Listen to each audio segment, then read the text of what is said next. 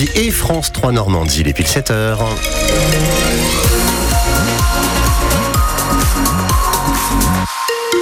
Voici les infos avec Jean-Baptiste Marie. Bonjour. Bonjour Eric, bonjour à toutes et à tous. Pour le moment, pas de difficulté de circulation sur le Calvados. Si vous avez des soucis, si vous constatez quelques ralentissements, quelques blocages, vous les appelez 02 31 44 48 44. La le météo. retour du beau nous promet Météo France, car en ce moment ça pleut pas mal, notamment euh, sur l'agglomération canaise. Le vent est assez fort ce matin, les températures à 10 à 12 degrés. Ce sera comme ça toute la journée. Et puis les agriculteurs attendent des annonces aujourd'hui de Gabriel Attal. Le Premier ministre doit-il répondre à la colère des agriculteurs? Vos avis, vos réactions au 02 31 44 48 44.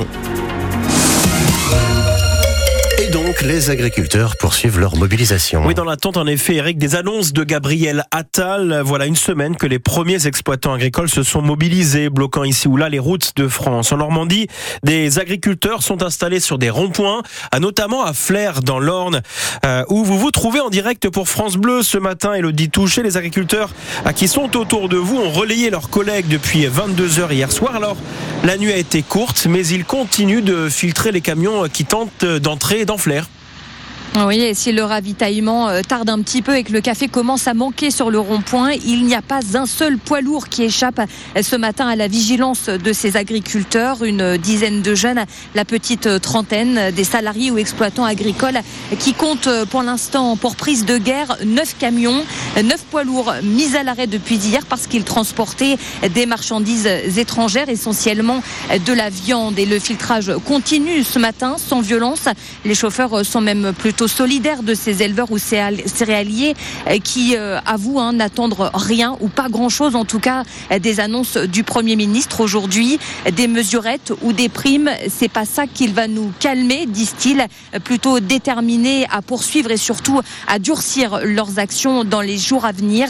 On veut vivre de notre métier, pas des primes, répètent ces jeunes, pessimistes tout de même sur l'avenir. On ne sait pas où on va, disent-ils. Faut être fou pour s'installer, dit Julien. Pas vraiment certain aujourd'hui de reprendre la ferme familiale. Merci Elodie Touché en direct de Flers. On vous retrouvera à nouveau dans un quart d'heure donc sur l'un des deux ronds-points situés à l'entrée de la commune lorsque l'on arrive de Caen occupé par les agriculteurs. Mobilisation identique aussi à C au niveau de l'A88. L'autoroute A28 est également bloquée dans le sens nord-sud entre Gassé et Alençon. À noter dans le Calvados que les agriculteurs n'ont semble-t-il pas prévu d'action particulière aujourd'hui, euh, si ce n'est une rencontre dans la journée avec des parlementaires du département. Alors, les agriculteurs reçoivent globalement le soutien de la population. C'était le cas hier à Caen lors de leur action dans le centre-ville devant la préfecture, où ils ont notamment stationné une cinquantaine de tracteurs sous les fenêtres du préfet. Ils ont également euh, déposé euh, leurs bottes euh, symboliquement. Écoutez euh, les paroles de ces quelques canets, donc euh, plutôt euh, solidaires du mouvement des agriculteurs. Oui, bien sûr, je les soutiens totalement parce que je pense qu'ils sont euh, mal euh, considérés, euh, pas assez rémunérés. C'est quand même une cause qui touche bah, tout le monde. faut se mettre à leur place aussi. Hein. Quand vous voyez le prix du lait que vous achetez et eux comme lait qu'ils vendent, euh, Je comprends totalement leur colère. En fait, j'ai l'impression qu'il y a un- aussi un total décalage entre les gens de Bruxelles, c'est ceux qui prennent les décisions, et euh, les agriculteurs. Je soutiens, en même temps, je suis assez mitigée. J'aurais aimé aussi que l'État soit aussi euh, tolérant envers les agriculteurs que d'autres mouvements. j'espère qu'ils vont rien c'est ça le problème. faut se faire voir, faut exister, faut expliquer ses problèmes, mais ça sert à rien de casser, euh, ça sert à rien de dispenser du lisier partout, c'est pas le problème. Je pense qu'il faut prendre conscience de leurs difficultés et puis comme dans beaucoup de métiers, il faut essayer de trouver un équilibre. Voilà la réaction de ces euh, canets, donc plutôt euh, solidaires euh, du mouvement des agriculteurs. Est-ce que vous les soutenez, vous les agriculteurs? Est-ce que vous êtes prêts aussi, pourquoi pas, à payer vos produits plus chers hein, Parce que c'est aussi cela euh, que, qui sous-tend dans ce mouvement de colère des agriculteurs. On attend vos appels au 02 31 44 48 44. Le Conseil constitutionnel a censuré très largement la loi immigration. Oui, sur les 86 articles de la loi, les sages en ont retoqué 35 totalement ou partiellement. Les mesures comme le durcissement de l'accès aux prestations sociales pour les étrangers ou encore les quotas migratoires annuels, eh bien, tout cela a été euh, balayé d'un revers de main. Des mesures qui avaient été adoptées le mois dernier sous la la pression de la droite avec l'appui de l'extrême droite, ce qui provoque d'ailleurs la colère de ces élus LR comme RN. Le gouvernement lui s'en satisfait. Le président de la République devrait d'ailleurs rapidement promulguer la loi pour la mettre en œuvre dans les meilleurs délais. Le ministre de l'Intérieur Gérald Darmanin doit réunir les préfets ce matin pour livrer ses premières instructions en matière de contrôle, d'expulsion et de régularisation. Le grand projet vétéran se poursuit à un peu moins de 5 mois du 80e anniversaire du débarquement. Oui, nous avions parlé un début décembre. France Bleu Normandie euh, se mobilise euh, aux côtés de 15 classes de collèges et de lycées de Normandie pour préparer des portraits de vétérans peu connus, des podcasts que vous pourrez entendre en direct aussi en écoutant euh, France Bleu Normandie.